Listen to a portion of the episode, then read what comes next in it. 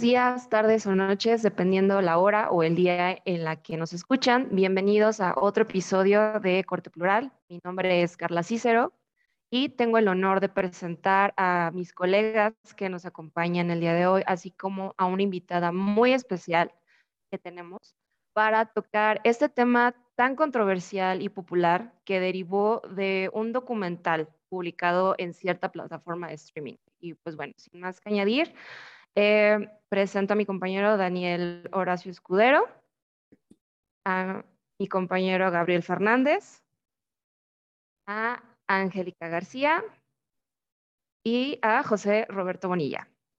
Y bueno, es para mí un honor presentar a esta invitada súper especial para nosotros que fuimos sus alumnos en la facultad. Y pues bueno, obviamente es una, eh, una abogada muy, eh, pues muy dinámica y muy, muy linda persona, la verdad. Eh, les presento a la licenciada Isabel Reguerena.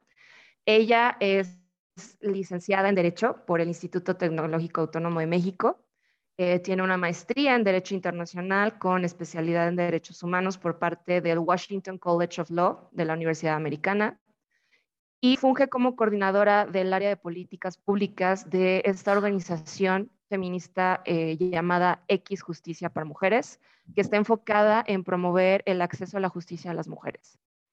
Dentro de todo este currículum ha trabajado en diversas instituciones de la administración pública, eh, como eh, la Comisión Nacional de los Derechos Humanos y la Misión Permanente de México ante las Naciones Unidas. Y bueno, ha, fungido como investigadora en proyectos relacionados con eh, los derechos humanos y pues en sí es todo un mundo y para mí es un honor tenerla aquí como nuestra invitada. Bienvenida. Muchísimas gracias, Carla. Para mí es un honor compartir espacio con, con ustedes, que son alumnos que admiro eh, mucho, este, alumnos y alumnas que admiro mucho, y verlos ya en otra etapa es padrísimo para mí y ya los considero amigos y amigas, los, las y los que están aquí. Y bueno, yo a mí me gustaría empezar este panel con algunas preguntas vamos a ir desarrollando un poquito. Eh, mi primera pregunta es, si esta persona llamada Simon hubiera hecho estas estafas en México, ¿se habrían tomado las medidas que las mujeres realizaron para meterlo a la cárcel? ¿Qué hubiera pasado? ¿Cómo hubiera reaccionado el sistema mexicano para esto? Y pues bueno, como último, eh, ya hemos visto la contestación que ha dado esta persona con respecto al documental y bueno, eh, está eh, amenazando, entre comillas, con demandar a esta plataforma de streaming. ¿Ustedes qué opinan? ¿Procede, no procede? Me gustaría escuchar. Ok, este, a ver, yo creo que podemos, ahorita podemos entrarle al, al tema legal, ¿no? Pero creo que tendríamos que ver el origen, ¿no? De, qué es lo que pasa en esta serie del estafador de Tinder, que sin duda se ha escuchado muchísimos comentarios, ¿no? De, es que cómo le creyeron, es que, eh, pues realmente a la primera, ¿no? Que, que, y perdón si hago un spoiler para quien no lo haya visto, pero si te mandan un video que están golpeándolo, ¿cómo no dejas de hablarle, ¿no? Y creo que que habría que ver las razones atrás de las mujeres de por qué buscan ¿no? el, el amor romántico, ¿no? Y cómo tiene que ver con lo que te construyen que tienes que ser, ¿no? Y, hay muchos libros, yo les recomiendo, hay un gran libro de, que se llama El fin del amor, de Tamara Tenenbaum, eh, que explica mucho, ¿no? El amor romántico, eh, cómo pues ha sido algo que, está en, nosotras y no necesariamente está vinculado con el matrimonio, ¿no? Que es algo muy cierto. El matrimonio viene desde siglos atrás y el amor romántico no estaba vinculado con el matrimonio. De hecho, históricamente estaba peleado con el matrimonio, ¿no? Eh, sin embargo, nos, nos enseñan desde chicas a que si no estás casada o si no tienes una pareja, estás incompleta. Y eso no pasa con los hombres. Creo que todas hemos vivido el ay, qué bueno que, que te está yendo bien, pero para cuando el novio o para cuando los hijos. No estoy diciendo que a ustedes no les hagan las preguntas, hombres, ¿no? Porque no todos los hombres van a salir, es cierto, pero la presión para la mujer es mucho mayor. Entonces, en este contexto donde constantemente te están bombardeando y te crean desde chiquita diciéndote, sí, porque te vas a casar. Hace poco estuve en una en una premiación y decía un artista, ¿no? Eh, Jimena Romo, ¿no? Eh, muy conmemorada, que ella en su etapa de artista se ha puesto un, un, vestido de novia 20 veces y cada vez que se lo pone le dicen, oye, ¿y no te causa emoción? Y ella contesta, no, la, la neta me causa más emoción la escena de la moto, ¿no? Pero eso implica deconstruirte. ¿Y qué es deconstruirte en la palabra feminista que, que mucha gente odia que usemos estas palabritas las feministas, pero es quitarte estas ideas preconcebidas. Entonces, en este marco, ¿no? Eh, agarran estas mujeres que yo no creo que sea coincidencia que él haya escogido a mujeres nórdicas, porque aquí sí creo que la cultura juega. Yo sí creo que una, y, no sé, porque pero es más complicado que una mexicana ya hubiera caído, ¿no? Porque estamos más acostumbradas tristemente a tener más malicia. Pero a mí me llamó mucho la atención del documental que las dos mujeres que salen son nórdicas. Entonces, en un entorno nórdico, no, no sé si hay tanta malicia, ¿no? Entonces, este, con esto empezaré la discusión para abrirla. Mm, tiene razón Isabel en ese aspecto de que habitualmente en el caso mexicano es como estar acostumbrados a cómo te tienes que cuidar, ¿no? De la pareja hasta cierto punto. Sin embargo, yo discrepo en una cuestión, no tanto que la mujer nórdica, o bueno, la, llamémosle la occidental, el estereotipo de mujer occidental, llamémosle. Eh, no es que no tenga malicia, creo desde mi experiencia, porque solamente voy a hablar desde ahí, existe más ese ámbito de eh, independencia. Son hasta cierto punto lo que yo conozco, son más independientes, son más, eh, buscan ser, buscar logros propios. Sin embargo, yo creo que cayeron desde mi punto de vista en la ilusión de lo que él aparentaba ser, en lo que él vendía, lo que él mostraba, porque al final demostraba, entre comillas, un ejercicio de yo tengo poder o yo presumo ser alguien. Entonces, si no haces ese, ese análisis de, de construir no, no la persona que, que, lo vive, sino el, este individuo, si no lo analizas en una expectativa, cuestión histórica, social, etcétera, fácilmente podrías caer en el engaño que él podría, y, y, no solamente él, sino cualquiera de nosotros, o sea, no, no es resumido a un cierto grupo en específico que la cultura eh, implica una cuestión de qué es lo que se va a hacer o por qué él se fijó en determinado ámbito, totalmente. O sea, la, la, cultura eso nos va a mostrar, ¿no? Nos va cómo debemos de hacer o cuáles son las reglas que debemos de seguir, estemos de acuerdo o no. Pero bueno, es más o menos un comentario. Sí, es que es bien interesante, Roberto, lo que mencionas, porque los estudios, por ejemplo, de Suecia sobre sobre desigualdad eh, entre mujeres y hombres siguen mostrando que aunque son países nórdicos, sigue habiendo una desigualdad muy fuerte. Un ejemplo de esto es Suecia es uno de los únicos países que las licencias de paternidad y maternidad son iguales. Y los hombres no se toman las licencias de paternidad por miedo a ser vistos como mandilones.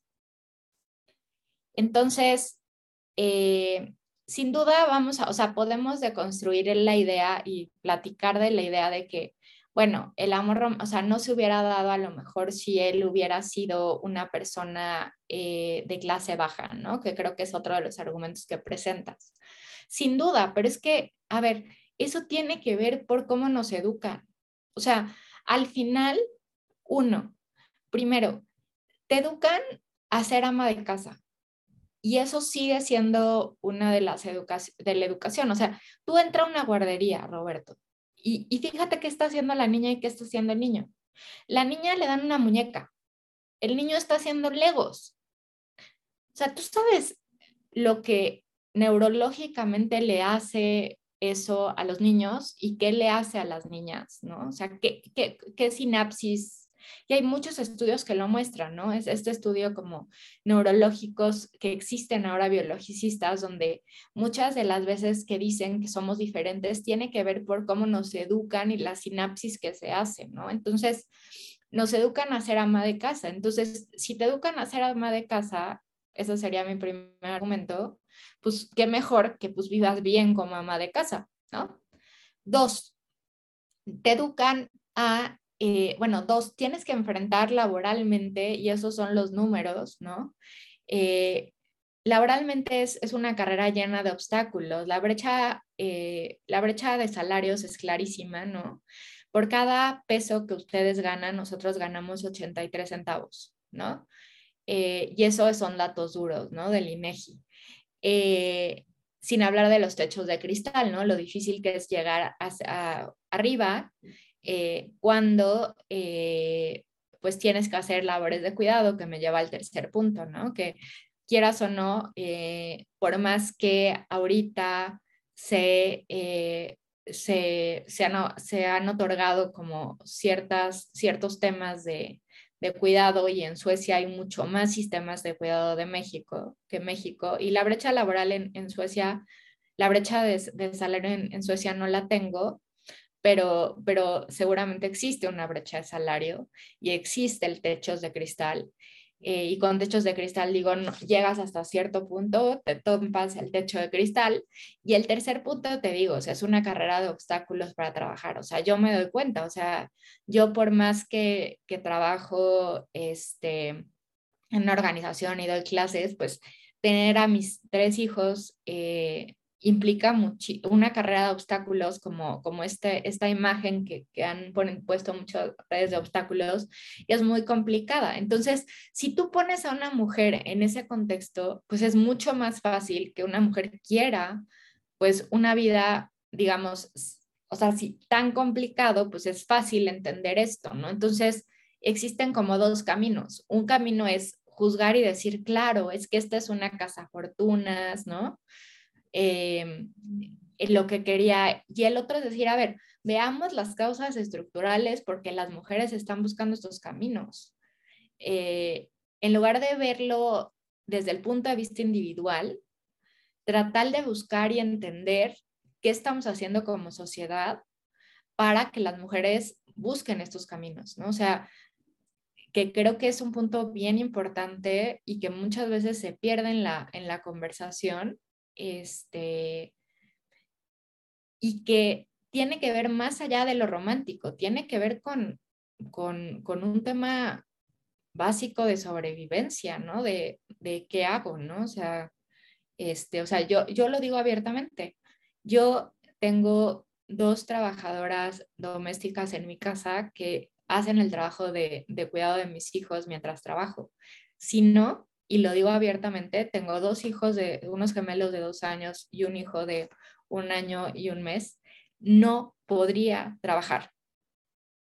Entonces, pues claro, si, si tú ves todo esto estructural, entiendes por qué las mujeres pues prefieren una pareja que esté en un lugar económicamente mejor que en un lugar que no. No solamente tiene una razón individual, cazafortunas, eh, como se ha pintado tristemente y ella misma narra eh, en los comentarios de, de, la serie, ¿no? O sea, cuando empezó al principio, empieza a ver todos estos comentarios de cazafortunas, pero después empieza a ver todos estos comentarios de empatía de las mujeres que también entendemos por qué busca este camino, ¿no?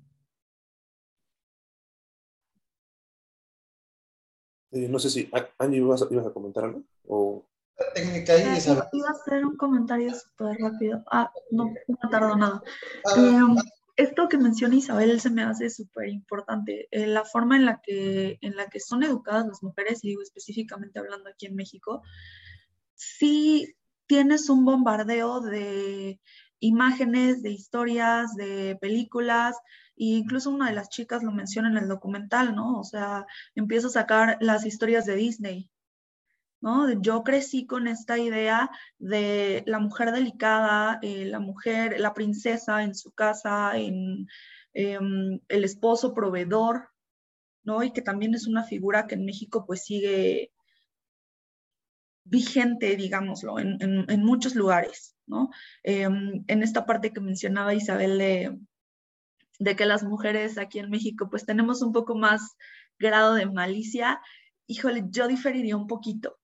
Quizá en algunos estratos eh, sociales en México sí pudiera haber mujeres que tienen un poco más, más de malicia, pero también en México vemos mm, toda esta parte de, em, voy a decirlo amablemente, reclutadores, personas reclutadoras que están, em, por ejemplo, en otros estados de la República, que van a comunidades em, pues más humildes y que prácticamente hacen lo mismo y enamoran jovencitas o prometen a los papás em, casarse con las hijas y llevarlas a vivir a la ciudad y tener una mejor estabilidad y solamente se las roban para traerlas a prostituir a la Merced, ¿no?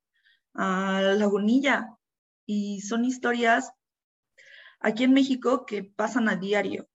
Entonces creo que en esa parte de que aquí posiblemente no se pudiera dar, híjole, yo creo que sí, yo creo que sí se da, se da todos los días. También, eh, pues todas esas promesas que se le dan a la mujer es, es imposible que no consideremos, hablando de México, que una mujer espere que llegue el millonario, este tipo Christian Grey, a sacarla de su contexto normal y la lleve a un departamento increíble, eh, con lujos, como con el avión privado y todo eso, y que no diga, claro, acepto.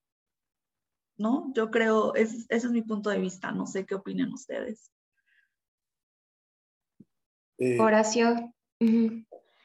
Ah, bueno, eh, gracias, este, Gracias, Carla.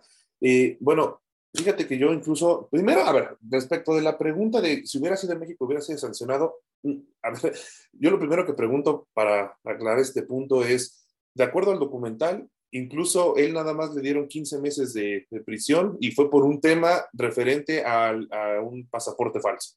Ni siquiera, y no lo procesaron ni por fraude, no lo metieron por otra cuestión, y hoy por hoy sigue haciendo su vida normal o sea, ya según lo que sacan al final, pues se ve que tiene otra novia y que está siguiendo el mismo patrón, abrió una consultoría, o sea, parece que eso sí, eh, no, no, no trascendió más allá. Y no sé, pienso tal vez que no sería muy diferente aquí, o sea, realmente aún yo creo, y lo platicábamos en la otra sesión con, con la magistrada Lilia Mónica, creo que eh, todavía las cuestiones de juzgar con perspectiva de género, si bien ya están los manuales, si bien ya están los protocolos, ya están los precedentes, no menos cierto es que todavía falta mucha capacitación por parte de las autoridades ministeriales de procuración de justicia para lograr, este, pues por lo menos una investigación que, que lleve a una consecuencia lógica dentro del contexto en el que se pudiera vivir esta situación. Entonces yo creo que esa sería por lo menos la respuesta específica a ello. Ahora, eh, lo que menciona Angie a mí me parece muy curioso porque exactamente se suma. Eh, también cuando hemos hablado, por ejemplo, de, trata de personas, eh, precisamente uno de, los modus operandi que aplican estas personas reclutadoras es justamente esto, ¿no? Enamorar a, la mujer durante un proceso de tres meses y posterior a ello, pues, este, sacarla de su, de su medio, sacarla de su familia, de su protección y, y para, pues bueno, ponerla en una situación completamente de trata y la vuelve complejo. Sin embargo, también vamos a pensarlo desde otro punto, pienso yo. Hace apenas unos dos años, aunque yo sé que es un, es un término realmente ya de algunos más atrás, pero por primera vez yo escucho una palabra que ahora muy millennial, o no sé cómo llamarla, hablan por primera vez de los fuckboy, ¿no? Y, y esto que, ¿a qué se refería con esto? Después me entero en la investigación que se refiere a estos hombres que a lo mejor sin mayor, sin, sin, a lo mejor sin, sin, llegar a estos extremos, tal vez, tal vez, le hablan a una mujer, le hablan a otra, le hablan a otra, consiguen un fin, consiguen otro fin que a lo mejor no es realmente o no siempre podría ser monetario, pero están logrando a través de su, eh, pues de su, no sé cómo llamarlo, de su encanto, de su palabra, de su situación, de, de, de endulzar el oído, que varias de estas, varias mujeres vayan cayendo y cayendo y cayendo. Y también yo creo que esta es de alguna manera, en un modo micro, una manera de, de ver un poco lo que pasó con, eh, con, el estafador, ¿no? Sí es algo que existe, es algo que sigue ocurriendo, pero bueno, eh, esa sería en ese momento mi opinión, ¿no? Muchas gracias, Horacio. Eh, Isa. Creo que estaba Gabriel antes que yo, para no saltarme a nadie. Ah, sí, tienes razón, muchas gracias. Eh, bueno, Gabriel, ¿algún comentario respecto a lo que han dicho? Yo tengo muchas, francamente muchas dudas, porque creo que antes de llegar a un tema de género, es un tema de entrada, y, es lo que siempre digo a veces en estos foros, es eh, la gran mayoría de los problemas son 100% económicos, ¿no? O tienen una génesis económica, ¿no? En el sentido de que para que pueda existir un fraude, el tipo que sea, por regla general, tiene que haber una oportunidad y una persona que explota esa oportunidad, ¿no? En este caso, pues existió una persona que explotó una vulnerabilidad, una oportunidad y tanta. Y eso no estamos exentos ni mujeres ni hombres. Sin embargo, en el caso en concreto, creo que, y también por lo que comentaba Isa hace rato, creo que al final del día, parte del problema y estructuralmente hablando es un tema económico en el sentido de que más allá de todas estas ideas este, preconcebidas o como nos educaron, un tema cultural, sí hay un tema de cuando tienes ciertas estructuras económicas que te permiten poder este, tener toda una red de apoyo, soporte, muchas cosas, es mucho más fácil navegar por la vida, ¿no? Sin embargo, cuando las personas o, o clases con sociales a lo mejor bajas, con ingresos bajos, pues francamente las posibilidades o sus opciones en la vida son muy reducidas y se convierten pues dentro de esa romantización, pues tan siquiera que sea dentro de los males el, menos mal, ¿no? Que es este, pues, una persona que tenga cierta condición que te permita este, pues llevarlo de la mejor manera posible, ¿no? Entonces creo que también ese es un, un aspecto que no debemos de, de, de olvidar porque de cierta manera va alimentando este, esos pequeños problemas que vamos viendo y a lo mejor otros temas que ahorita vamos a ir citando, ¿no? Ok, Gabriel, muchas gracias. Ahora sí, Isa. Bueno, yo tengo muchos comentarios. A ver, eh, respecto a la clase social, a ver, yo creo que sí, no es que, nos, o sea, no es que en México no haya, o sea, ya, sí hay malicia, pero a ver, los casos que están, están citando de trata, estamos hablando de otros temas estructurales totalmente. O sea, estamos hablando de, o sea, si nosotros vemos las encuestas del INEGI, vemos que, por ejemplo, una de cada diez mujeres que han sido violadas en, han sido por en sus casas han sido violadas por sus familiares. Siete de cada, de cada diez mujeres han sido lesionadas por sus familiares. Entonces, ahí vemos un contexto muy claro eh, de estructura de violencia familiar y de falta de oportunidades. Y creo que sí se tiene que hacer la lectura, y ahí sí difiero, em, Gabriel, sobre el tema de que no importan, uno, las identidades y dos, los contextos. O sea, cualquier lectura de cualquier eh, fenómeno se tiene que hacer, y ahí sí me sale mi parte de antropóloga social, donde se tiene que hacer una lectura de las identidades cruzadas, y aquí juega que era, son, eran mujeres de clase media alta, ambas.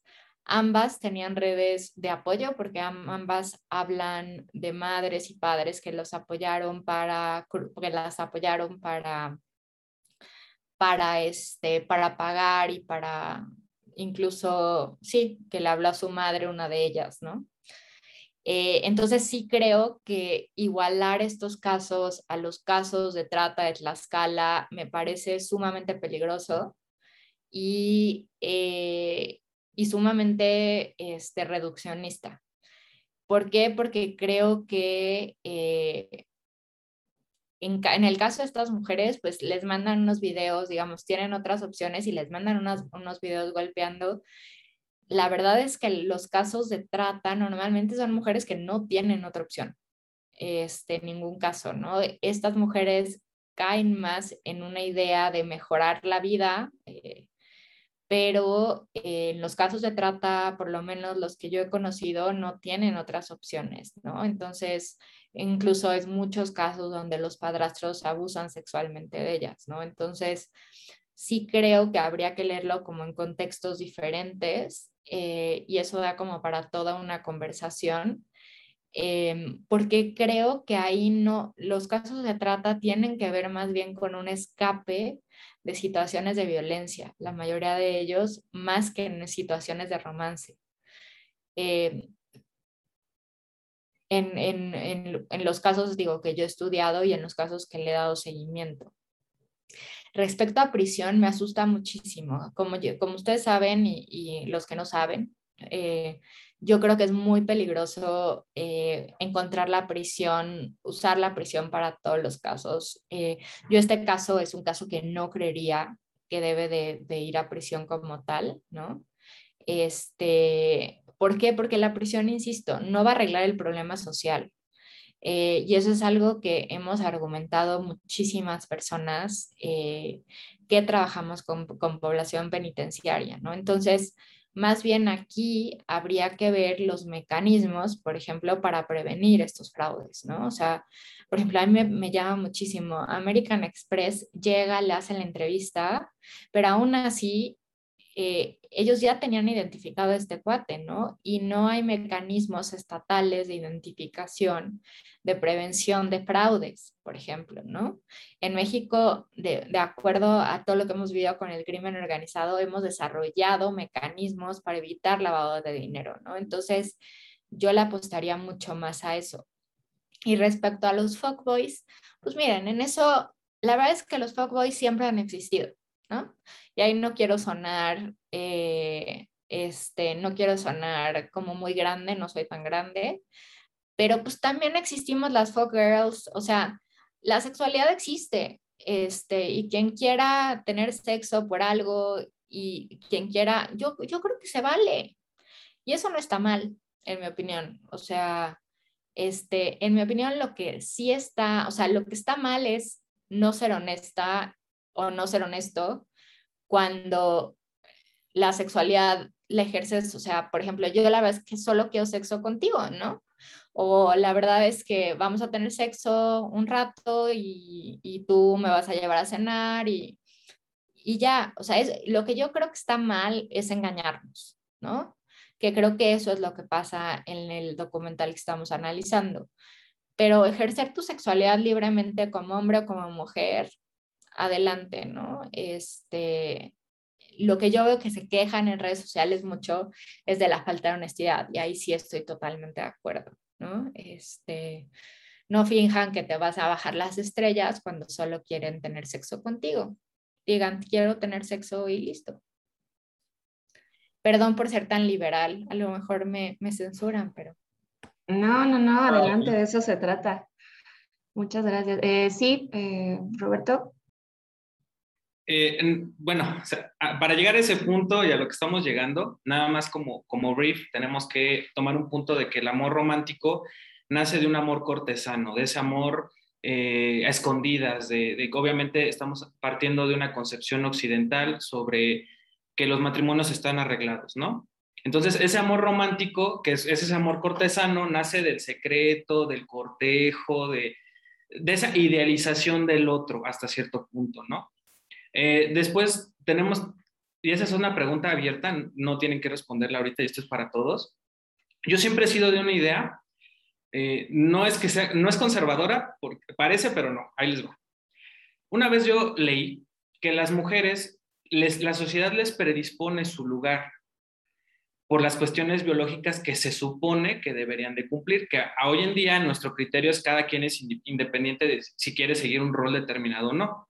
Yo soy de esa idea, que cada quien decida si quiere ser mamá o no quiere ser, o sea, ese es mi, criterio. Sin embargo, también hay otra postura dentro de esta oración, que nosotros los hombres no, nos forjamos de manera artificial. ¿Cómo? Que a nosotros, es, es una opinión, ¿eh? Que a nosotros como hombres, al menos yo lo digo de un lugar donde las mujeres mandan, y no estoy diciendo matracado porque no voy a, no voy a profundizar en ese tema, soy de la idea que si eh, hoy en día a nosotros desde pequeños, desde jóvenes, nos enseñan que las mujeres pueden tener esos puestos de mando y rompemos ese criterio tradicional que ha sido impuesto, no tiene que ser tan complicado aparentemente. Eh, ¿Cómo quiero explicarlo? Si tú tienes una imagen de que siempre los hombres mandan y pones una mujer, va a llegar el momento, no sé cuándo ni en qué momento, que nosotros como hombres estemos de acuerdo o no, o si quieren apoyarlo, tenemos que seguir eso. O sea, es un cambio de, de mindset. ¿Sí me explico? por las posiciones de poder. Hay una psicóloga, una psicóloga, una filósofa búlgara que ahorita no recuerdo el nombre y les voy a decir más a, más a profundidad cómo es eso cuando se masculiniza el ejercicio del poder por parte de las mujeres, pero es una, una opinión. El tercer punto respecto al tema de Tinder que estamos comentando, eh, yo soy de la postura, más allá de, de si se sigue el amor romántico, si se sigue una postura tradicional o qué era lo que el tipo ofrecía, yo soy de la idea de que hoy en día vivimos una sociedad líquida y de amor líquido. Y los que han seguido a Sigmund Bauman es, vivimos en una sociedad donde todo es express. O sea, quiero esto, si tengo los mecanismos, lo consigo rápido. Pero realmente no nos dedicamos a la creación de vínculos. Entonces, difícilmente creamos esos lazos, esa comunidad, esa unión, esa intimidad con el otro. Y como estamos muy acostumbrados a que todo es express y todo es dispensable, pues ya no se valora como tal la unión, no diré que de pareja, sino en general. Y caemos en ese juego, como por ejemplo de aplicaciones de Tinder, que muchas veces han sido criticadas por eso. Eh, otro punto, y con esto termino. Eh, respecto a la independencia de la mujer, yo no sé, la verdad, soy nuevo en estas cosas, salvo que Isabel me quiera comentar algo o refutar, o incluso si es verdadera esta fuente.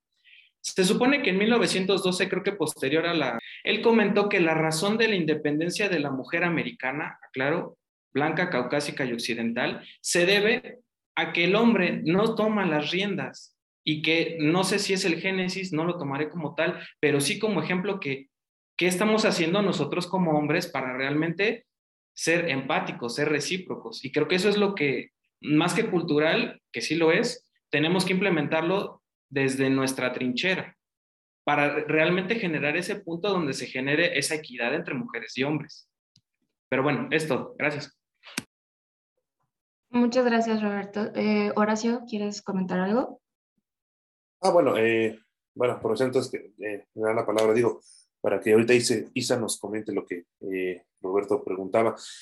yo, obviamente, de entrada me llama mucho la atención lo que Isa plantea previo a esta, a esta segunda ronda de comentarios, por varias razones, efectivamente entrar a una cuestión, eh, yo creo, eh, como ella mencionaba, de cuestión penitenciaria, sí, eh, ya no, nos demuestra desde hace mucho tiempo estudios que pues evidentemente no es la solución, ¿no? O sea, marginas un problema pero no lo atacas de raíz. Y en eso sí coincido, coincido bastante en, en, ese punto. Ahora, también es, es, es cierto, yo, esto es como lo que más que nada quería yo comentar, la cuestión efectivamente de, comparar la eh, trata con el tema de Tinder o incluso el tema de los focos, obviamente pues, entiendo que, como decía el maestro Héctor Fixamudio, ¿no? que el texto sin contexto es pretexto. Eh, yo nada más eh, lo, lo, hacía, o esta referencia era más bien como al tema especialmente de engaño, porque al final todas ellas llevan una base de engaño, ¿no? Todas ellas llevan una situación donde se despinta un, una situación de mejora, una situación de progreso y al final, o simplemente, bueno, obviamente basada en el engaño mismo del amor y al final, bueno, pues acaba siendo una situación completamente distinta. Eh, llama la, atención también en el, en el documental, bueno, eh, se presenta la, circunstancia donde eh, incluso si analizáramos nosotros cuando ellos, bueno, cuando se hace la investigación de esta persona de Simon o Simon, incluso van hasta, hasta Israel eh, se encuentran con su madre y su madre pues literalmente le dice, yo tengo como 18 años que no sé de él, o sea, yo no sé de él, o, más bien desde los 18 él se fue de la casa, no sé qué haya pasado con él, no, no tengo idea. Entonces, eh, pues bueno, es, esta, señalar un poco también esta parte del desprendimiento familiar que le generó en su contexto comenzar esta actuación. Digo, no estoy diciendo que haya sido tal vez precisamente motivado por ello, pero de alguna manera como en su lógica o en su entender, pues fue paulatinamente separándose de un contexto, separándose de muchas cuestiones para empezar a actuar de esta manera, ¿no? También un tema interesante a, a, analizar este, como socialmente. Pero bueno, esto era nada más como lo que yo quería comentar, ¿no? Antes de darle la palabra a Isa. Muchas gracias, Isa. Totalmente, Horacio. Este, Roberto, planteas varios puntos interesantes. A ver, sin duda el amor sí, o sea, el amor romántico empieza como cortesano. Por eso les comentaba que esta idea que tenemos de muchas veces las feministas de irnos contra la institución del matrimonio pensando que ahí está el amor romántico es contraria. Porque por siglos el amor romántico estaba peleado con el matrimonio, ¿no? O sea, el amor romántico se llevaba de manera, por un lado, ¿no? Mujeres y hombres, y por el otro lado era el matrimonio arreglado eh, por ciertos fines, eh, sin duda, con ciertos fines este, económicos, sociales, este, donde se arreglaba familiarmente, ¿no? Em, es hasta hace poco donde el amor romántico se asocia desde el siglo pasado, más o menos, donde el amor romántico se asocia con el matrimonio. Eh, y ahí, pues ahí también se vuelve mucho más complejo. Em, yo más bien creo, cuando hablas como el tema de masculinizar, em, yo más bien creo, y yo soy una gran creyente porque trabajo el tema, bueno, he leído mucho sobre el tema y, y ahorita está muy de, de, pues sí, de, de moda hablar de esto, de unas dos palabritas que están muy de moda, que son las masculinidades tóxicas. ¿Y qué son las masculinidades tóxicas? Son cuando tú a, a un hombre normalmente, yo lo digo eh, desde mis hijos que los estoy tratando de educar fuera de estas masculinidades tóxicas, los enseñas a no expresar lo que sienten por ejemplo, ¿no? Entonces, tú los enseñas que la típica es los hombres no lloran, ¿no? Entonces, ¿qué pasa? Cuando tú le dices los hombres no lloran, el hombre empieza a pegar. Entonces, es muy fácil que cuando esté en una relación de pareja y esté triste, en lugar de llorar, ¿no? Le pegue a su pareja. Entonces, eh, yo más bien creo que tenemos que trabajar contra esas masculinidades tóxicas, ¿no? En general en las parejas, ¿no? Y en general en la educación que le damos a nuestros hijos, ¿no? Creo que es, es algo muy importante y que se tiene que involucrar y, que, y en general también trabajar, eh, pues sí, o sea, en esa parte que, que muchas veces tenemos eh, interna, ¿no? Pues trabajarla, ¿no? O sea, saber hablar de sentimientos en lugar de mostrarlos con enojo y violencia, ¿no? Porque creo que eso nos ha hecho como muchísimo daño. Respecto a, esta parte líquida, ¿no? Yo creo que a mí lo, algo que me impresionó específicamente de la serie es la necesidad que ellas tenían de, de crear el vínculo y cómo ellas hablaban del vínculo que ellas habían sentido, ¿no? Entonces, cómo este cuate se vuelve experto en crear el espejismo del vínculo. Entonces, por eso se me hace tan interesante, porque yo creo que en esta sociedad líquida que, sin duda existe, eh, es una necesidad que ya todos y todas tenemos, ¿no? O sea, como el, el este vínculo, o sea, de, no tener vínculo ahorita, estamos buscando vínculos y por eso es tan buen lado las redes sociales, ¿no? O sea, por ejemplo, y les voy a decir, hay una red social que cuando yo era soltera la utilicé, yo a mí no me importa contar, que es una maravilla, que se llama OkCupid, que te hacen miles de preguntas, ¿no? O sea, te hacen preguntas desde, ¿crees en Dios? Eh, tiene tres preguntas. Una es, tu pregunta, la segunda es, ¿qué te gustaría que la persona que es tu pareja, sea hombre o mujer, contestara y qué tan importante es, ¿no? Entonces, te hacen preguntas desde ¿crees en Dios? hasta posiciones sexuales que no harías, o sea, cosas, o sea, de todo. Entonces, te saltas mucho, a lo mejor esto sí lo puedes llamar líquido, Roberto, pero yo la verdad es que para mí era una, y entonces con eso te buscan porcentajes. No es Tinder, no es Bumble, es OK Cupid, es, se tarda más tiempo, le tienes que implicar más tiempo, pero para mí es una maravilla que sentarme en un bar y conocer a alguien que, que la verdad es que no va a tener nada que ver conmigo. Entonces, estas redes sociales sí han perfeccionado hasta cierto punto el cómo conocer gente. Y yo creo que lo mismo de cómo utilizas tú el bar o el, o el antro o cómo utilizas tú lo que quieras, incluso la, la librería, es lo mismo de cómo utilizas esa red social. La puedes utilizar diciéndole, oye, en, en tu casa o en mi casa la primera, o la puedes utilizar creando un vínculo, ¿no? O sea, de preguntarle, oye, ¿y de dónde vienes? ¿Y qué te gusta? Y entonces, creo que la red social per no podría catalogarla como una falta de vínculo, más bien es un lugar donde ocurren las relaciones.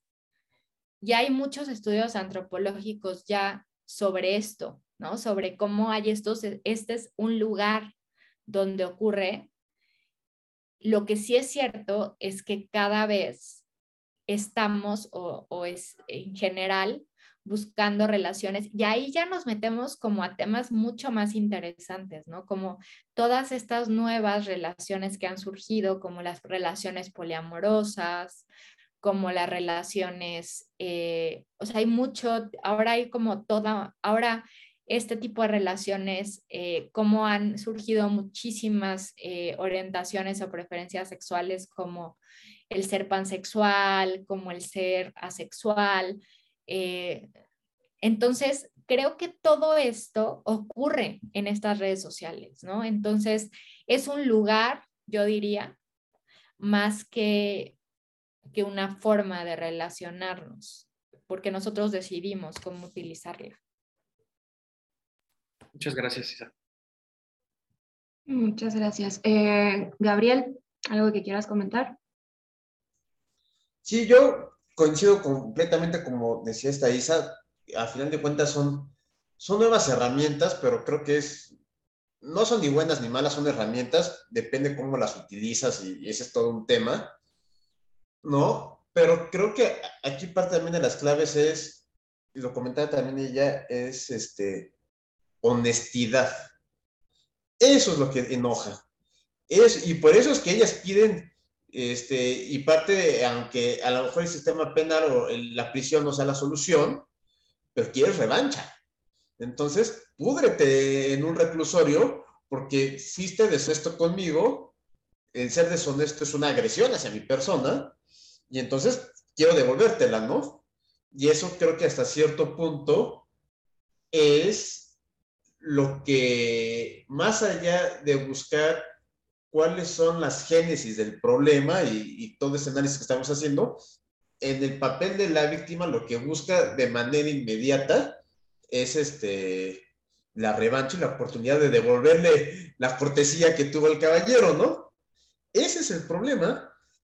Y claro, jamás vas a llegar a una solución a largo plazo, nada más es este, pues taparle un poquito la, fuga a la manguera rota, ¿no?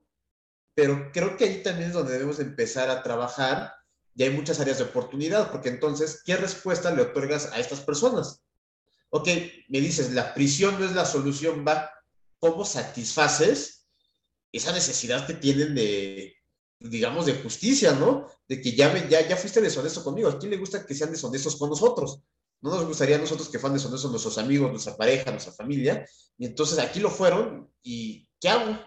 ¿De qué manera también cumples con una labor social, que es lo que están pidiendo, creo yo, en el documental, es exhibirte, ¿no? Es sufre lo que yo sufrí. Y no significa que eso esté bien. Ojo, ¿eh? eso te, te, mete a un círculo perverso de que ahora va, ahora va la mía, ¿no? Y ahorita él contraataca y entonces se convierte eh, en un problema visceral. No sé, Isa, en tu experiencia, ¿qué caminos podemos encontrar para también pues, ofrecer una solución en ese punto, no? Muchas gracias. Este, Isa, ¿quieres contestarle directamente o podemos eh, tener la intervención de Angélica para que ya después? Adelante, Angélica, y si quieres ahorita contesto sin problema. Muchas gracias, Isabel. Em, bueno, respecto a lo que dice Gabriel, me voy a brincar un poquito a lo que iba a contestar yo, pero pues el punto creo medular de lo que ellas hicieron fue exhibirlo para cortarle como el ingreso, ¿no? O sea, el que pudiera dejar de estafar a otras personas, incluso la chica que se llevó toda su ropa y dijo, yo de aquí medio me cobro para mis deudas y todo. Entonces, creo que coincido en la parte que había dicho Isabel eh, un poco antes de que la cárcel para todo no siempre es la solución. Y algo que iba a comentar eh, respecto de lo que estaban diciendo es la facilidad que se dan las cosas en una plataforma para conocer a una persona, ¿no? O sea, los meses que tú puedes invertir en una relación, que puedes eh, poner el, pues el dinero también, las cenas, las salidas, todo lo que tú inviertes para poder llegar a a lo mejor establecer un vínculo con una persona en una plataforma lo tienes de inmediato. Ya está ahí qué le gusta, eh, a dónde va, qué hace, qué es lo que, los lugares que frecuenta, todas esas cosas yo creo que hacen que, que sí se pueda generar un vínculo, pero que no es el mismo vínculo que puedes generar conociendo a la persona de una manera más directa y que bueno, se ha potencializado por esta parte también de la pandemia, ¿no? No es como tan fácil poder tener una cercanía con otra persona, eh, conocer sus gustos y conocer su forma de ser de primera mano. Creo que también es un poco más sencillo el poder em, pretender ciertas cosas o hacer una fachada, engañar a la gente desde una plataforma, porque no lo estás viendo de primera mano bien lo mencionaba Isabel hace rato, ¿no? O sea, les mandaba, eh, esta persona, Simon, les mandaba fotos de me golpearon, eh, me pasó esto, me pasó lo otro, pero a final de cuentas, creo que el conocer a una persona desde una plataforma sí te ayuda a poder tener una fachada de lo que quieres que los demás vean y no es tan transparente como si tú frecuentaras a la persona todos los días o cada fin de semana. Yo creo que no es lo mismo. Muchas gracias, Angie. Ahora sí, Isa, te concedo la palabra. Sí, yo creo que ahorita, ahorita le contesto ah, sobre, sobre algunas ideas, además de justicia penal. Pero a ver, yo creo que algo que tenemos que hablar, y, y esto es más filosófico que legal, es la profunda soledad que se vive. Y la profunda soledad que vivimos en pandemia, que la pandemia la agudizó, pero la profunda soledad que existe. Eh, y también, pues sí, o sea, las redes sociales son mentiras, o sea, la verdad es que todos publicamos cuando estamos contentos, pero pocos publicamos cuando estamos mal, ¿no?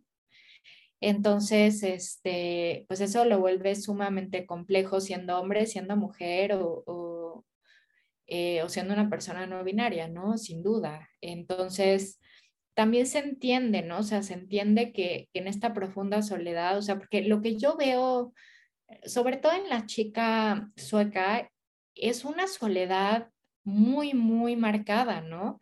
Y la verdad es que Suecia es el país con más suicidios que existe en el mundo hoy en día. Entonces hay una crisis de salud mental, digo, ella misma cuenta que, va a ser internada en algún punto, ¿no? Que ella piensa en suicidarse, entonces que la interna, ¿no? Entonces, curiosamente lo que yo veo en esa chica, entiendo muy bien exactamente lo que dices, Angie, cuando hablas de, de Christian Grey, ¿no? De, ok, ¿quién aceptaría estas condiciones de sadomasoquismo si no te, te, dan un, un, este, esa cantidad de un Audi y bla, bla, bla, ¿no? pero, pero lo que yo veo en esta chica es una profunda búsqueda de vínculos al final. O sea, a lo mejor de vínculos de cierto nivel, pero una profunda búsqueda de vínculos, ¿no? Entonces, eh, creo que eso es y no, y no tiene género. Yo sí, sí creo que en ese sentido, yo creo que estamos muy solas y solos. Entonces, eh, creo que sí habría que reflexionar, sí, en la sociedad líquida, eh, pero también lo que nos ha traído la pandemia de aislarnos, ¿no? Yo creo que, que mucho de lo que existe ahorita de justicia restaurativa es una de las, de, de las soluciones contra la justicia penal. Nosotros hablamos mucho de las justicias, ¿no? De, de, preguntarle mucho a las personas cómo se imaginan y ahí me recuerda mucho esto que dices de revancha, ¿no? Y yo creo ellas lo que dicen mucho, ¿no? De que este documental lo hacen para que pare, ¿no? Con otras mujeres que no lo hagan, ¿no? Y la justicia restaurativa busca en gran parte que las personas sanen y llegar a soluciones. Entonces, yo creo que deberíamos de trabajar mucho más con la justicia restaurativa, mucho más con la prevención eh, de este tipo.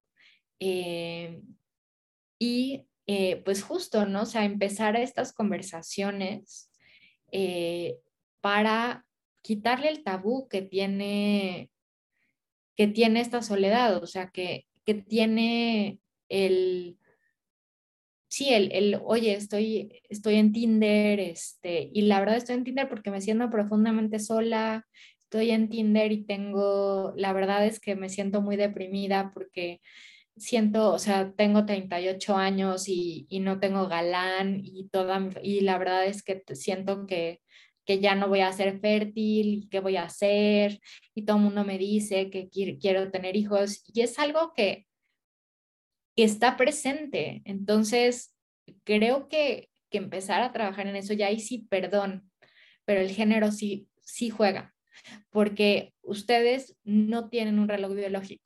Nosotras sí, Sí existe la posibilidad de congelar tus ovarios, sí, pero es carísimo. Y ahí sí necesitas ser de cierta clase social. Entonces, eh, creo que también ese es un tema. Y también es un tema que hemos estado empujando, ¿no? Eh, que está bien, en mi opinión. El tema de eh, conseguir una pareja y de casarnos y todo, hacia, hacia edades más, más avanzadas, que en mi opinión háganlo, es lo que mejor que puedo hacer. Yo me casé hasta los 33 años y soy la más feliz.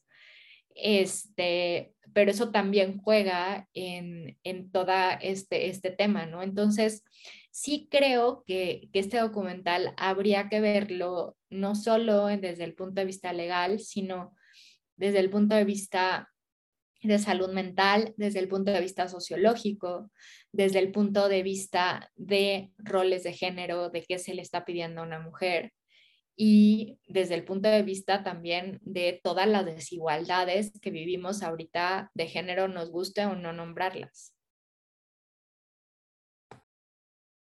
Muchas gracias, Isa. Eh, Daniel, eh, perdón, Horacio, ¿quieres comentar algo?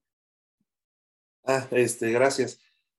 Bueno, Daniel, Horacio, ambos están, son correctos. Este, bueno, primero, eh, obviamente, con todo esto que comenta Isa, a mí me, pues obviamente ya lo hemos comentado también en otra sesión, pero qué importante es entender como hombres la deconstrucción, la de la deconstrucción, reconocer a lo mejor que hemos sido educados, formados en una lógica pues que hoy por hoy no tiene cabida muchas cosas. Es importante ser críticos con ello, ¿no? Eh, yo, yo más bien lo que ahorita quiero aprovechar esta oportunidad es para preguntarle a Isa que, sobre todo a mí en lo particular, que me aclare una duda que yo tengo, porque he escuchado mucho ya desde hace un par de años, sobre todo la palabra eh, masculinidades frágiles. Eh, y, y, ahora, bueno, también de un tiempo para acá, escucho masculinidades tóxicas. No sé si sean sinónimos o si una subsume a otra, o de qué manera podríamos a lo mejor llegar a, a, a definir una u otra este, y cómo, como, o a lo mejor un ejemplo de cuestiones así. Sería como mi pregunta para Isa, sobre todo. Gracias. Claro que sí. Bueno, masculinidades frágiles a mí no me gusta este, utilizarlo. Masculinidades frágiles es cuando, cuando un poco cualquier ataque que se hace como al concepto de hombría o a ciertos estereotipos del hombre, el hombre brinca porque es muy frágil a esa masculinidad y cree que se ve atacado las masculinidades tóxicas a mí me gusta porque engloba el daño que nos hace tanto a los hombres como a las mujeres, ¿no? O sea, y es que sí es muy claro, o sea, al final, si tú sientes frustración y en lugar de llorar, das un golpe o te peleas, no solo estás haciendo daño a quien le pegas, sino te estás haciendo daño a ti mismo. Entonces, ir viendo, ¿no? Sobre todo yo ahorita estoy muy clavada en eso por el tema de mis hijos, porque no, justo no quiero que, crezcan con estos paradigmas de, los hombres no lloran, este, los hombres no expresan sus sentimientos, los hombres eh, eh, no dicen, no se pueden juntar con mujeres, los hombres no se pueden vestir de cierta manera, los hombres, todas estas ideas, este, pues sí, como preconcebidas de los hombres y que al final para mí a ustedes les pone una camisa de fuerza de lo que pueden ser y al final esa camisa de fuerza les hace daño a ustedes y también a nosotras. Entonces, eso es la, la masculinidad tóxica. Todos los roles de género que desde chicos les imponen de lo que debe ser un hombre y que al final acaba explotando porque eh, pues no es posible vivir sin llorar, vivir sin, sin de repente decirle, o sea, por ejemplo, o esta idea, ¿no? O sea, de no puedo llorar y si, si estoy muy mal me voy de, de peda porque es lo que tengo que hacer, si te quieres ir de peda está bien, pero no porque lo que es lo que hace el hombre, ¿no? Este, o yo no le voy a rogar a una mujer, todas estas ideas, ¿no? No estoy diciendo que le rueguen a las mujeres tampoco, pero ir con una mujer y decirle, oye, yo sí quiero volver, ¿no? O el orgullo, o sea, es todas estas camisas de fuerzas que te ponen desde chiquito de lo que debe ser un hombre. Así como nosotras estamos peleando contra las princesas que decía Angie, ustedes también tienen una camisa de fuerza que les han puesto de diferentes superhéroes, de diferentes, eh, pues sí, de diferentes figuras que al final son tóxicas para ustedes también. Esas son las masculinidades tóxicas. muchas gracias, Isa, por tu respuesta. Muchas gracias. Pues bueno, con todos estas, estos comentarios que a lo largo de este episodio pues, han estado compartiendo, eh, no sé, me gustaría nada más escuchar una última intervención de parte de otra mujer. Eh, Angie, digo, ya sé que nos comentaste un poquito acerca de, de esto, pero quisiera saber o quisiera retomar un punto de que por qué crees, o más bien que desarrollases un poco de por qué crees que México o las mexicanas eh, también podríamos eh, pues ser parte ¿no? de, este, de esta víctima a este tipo de hombres o pues en cualquiera en general, ¿no? O sea, en la parte, y si en la parte legal hay como pues no sé, una, una protección igual de fuerte como lo hicieron eh, ciertas autoridades que vimos en el documental, o más bien cómo tú lo verías si pasara el día de hoy a una, a una de nosotras. Pues ya lo, ya lo comentábamos hace ratito, ¿no? Yo creo que em, eh, posiblemente sería la misma cuestión. Desafortunadamente nos hace falta mucho trabajo y, lo comentamos en el, en el episodio del 8M, ¿no? Entre nosotras, nos hace mucha falta el poder capacitar a las autoridades de, de, inicio, o sea, las que empiezan a trabajar las averiguaciones, la forma en la que deben de tratar a las víctimas, em, todo este señalamiento que muchas veces se les da a, estas mujeres que pueden llegar a presentar una denuncia o que les puede pasar este tipo de cosas, siempre hay como un, un, tope ahí, yo considero, eh, desde la forma en la, que, en la que se las trata. ¿no? Incluso lo vimos en el, en el documental con esta parte de que lo primero que se les hizo a ellas fue el señalamiento social de cazafortunas, de interesadas, Em, Y, no dudo que, que, ese tipo de cosas se puedan llegar a pensar en cualquier ministerio público, que alguien pudiera llegar a presentar una denuncia de, sobre este tema. O sea, el señalamiento inicial social es hacia la víctima. Y creo que eso es lo que debe de ir cambiando, eso es lo que debemos eh, como sociedad, como funcionarios, cambiar ese chip, esa mentalidad de que la víctima tuvo la culpa por estar buscando el amor o por estar buscando una pareja o por querer conocer a alguien, porque a final de cuentas no fue su culpa. Entonces, creo que, que sí pudiera llegar a pasar. la mujer ya tiene una, mujeres adultas, pues me refiero a mujeres adultas, ya tenemos una preconcepción porque fuimos educadas de, cierta forma, afortunada o desafortunadamente, pero Roberto lo decía hace rato, o sea, eso tiene que ir cambiando y tiene que ir cambiando desde nosotros adultos hasta como Isabel, ¿no? En su preocupación de, de, la manera en la que educa a sus hijos y cambiar todas estas cosas que para ellas son importantes y transmitirlas a sus hijos de una forma diferente. Evidentemente, nosotros ya somos más grandes, tenemos más experiencias y vamos a ver el mundo de cierta forma. Podemos cambiar nuestra percepción, claro, podemos cambiarla, hay que buscar el modo de cambiarla pero eventualmente las nuevas generaciones van a venir con otra idea, van a venir con otra concepción. Para ellos va a ser muchísimo más normal el respeto a las mujeres, el respeto a las personas trans. Y todos esos temas que ahorita para nosotros son como un boom, para ellos ya va a ser algo más natural. Y así es como tiene que ir cambiando. No hay otra forma que la educación, yo considero, y la capacitación a las autoridades que ya están ahorita ahí en el poder, que son de primera atención, eh, las personas que trabajan en, los órganos jurisdiccionales, el modo de tratar a las personas es importante. Eso es lo que yo considero. No sé qué, qué nos pueda agregar Isabel al respecto. Y a mí me da mucho miedo que sí, se logren las próximas generaciones. Yo más bien veo una ola de conservadurismo que se está viniendo. Por lo menos dentro del feminismo, por ejemplo, es clarísima la ola transodiante, ¿no?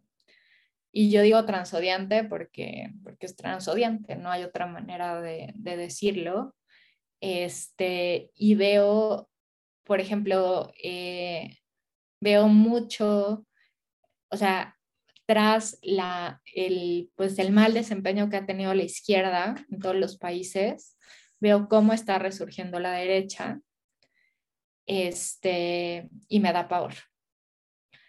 Eh, entonces, sí, sigamos haciendo la labor, pero me preocupa mucho, o sea, sí creo que, que veamos, o sea, por parte de las autoridades, pues podemos, sí, concuerdo, tratar de hacer todas las capacitaciones, pero sí tengo mucho miedo. O sea, yo que doy clases y voy viendo, o sea, por ejemplo, la generación que está aquí era mucho más, digamos, crítica a las generaciones que están viniendo. No es que no sean críticas, pero son críticas más hacia la derecha. Entonces, eh, me preocupa eso.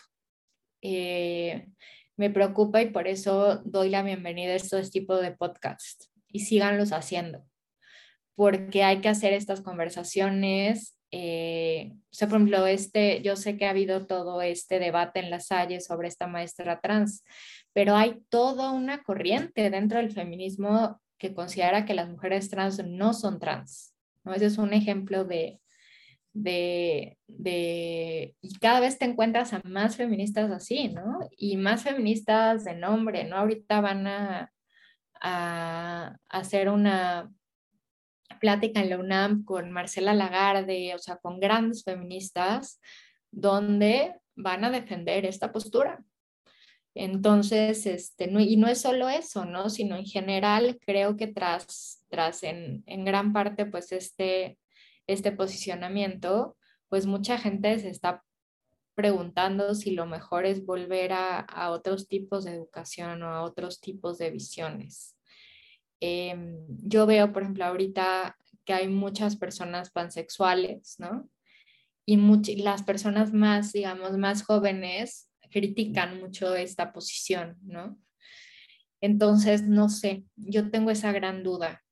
Perdón si soy siempre abogada del diablo, pero me preocupa mucho, me preocupa mucho. Yo creo, y, lo digo abiertamente, yo soy una persona muy conservadora en mis elecciones, pero muy, digamos, abierta en cómo los demás deberían de vivir su vida. Creo que debe, debe de haber espacio para que todas podamos, todas y todos vivir sin miedo a ser quienes somos y estoy viendo muchos ataques y, los ejemplos son los ataques que han habido últimamente a las lesbianas, ¿no? También en la calle.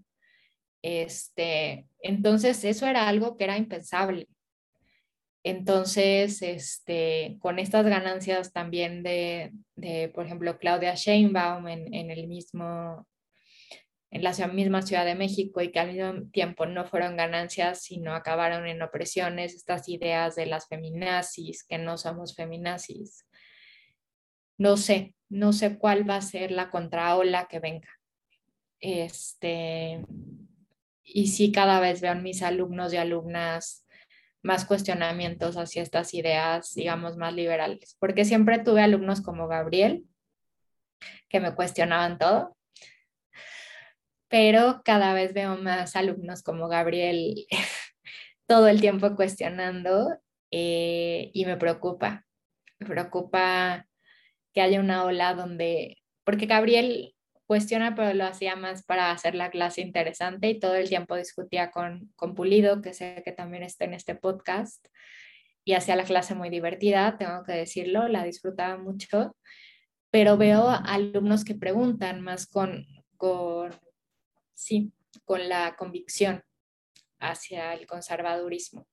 Entonces, no sé qué vaya a pasar. Es mi gran preocupación. Entonces, sigan con estos podcasts. Y lo que yo creo es eso, pelear porque todos tengamos un espacio en el mundo para poder ser quienes somos sin miedo a, a, ser perseguidos, a ser señalados, eh, eso es lo que yo creo que es lo que tenemos que pelear. Vivir una vida romántica que queremos y queremos ser poliamorosos, seamos poliamorosos bajo el concepto de honestidad, ¿no? Como dice Gabriel. Pero, pero, pero sí, sí tengo esa preocupación genuina. Muchas gracias, Isa. Eh, pues bueno, con, esto, con esta última intervención, eh, queremos dejarle a la audiencia que nos escucha, que nos ve, eh, sobre este tema. ¿Ustedes qué opinan? ¿Fue la vulnerabilidad por parte de estas víctimas que cayeron con esta persona? ¿Fue parte de la cultura, digamos, global, entre comillas, de, que tenemos las mujeres de idealizar un matrimonio, de idealizar una pareja perfecta como parte del status quo que tenemos que seguir que eh, pues poco a poco se ha ido rompiendo. Nos encantaría leer sus comentarios y opiniones en la caja de comentarios de este video. Y pues bueno, con esto eh, cerramos este tema. No olviden suscribirse al canal. Eh, Isa, antes, ¿alguna red social o, algún lugar donde te podamos encontrar para seguir leyendo tus opiniones, tus críticas, todo esto? Claro que sí, en, en Twitter, arroba Isa ERRE. E.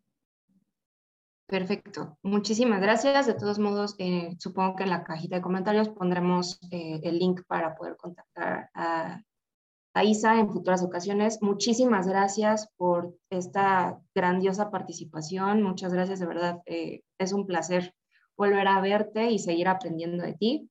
Y pues agradezco al panel de mis colegas que estamos aquí. muchas gracias a ustedes.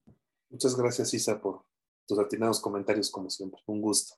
Y ojalá pronto también nos hacerles otra invitación en otro momento para practicar. Cuando quieran, yo encantada. Felicidades y un abrazo. Gracias, Isa. Gracias. A todos. gracias. Bye.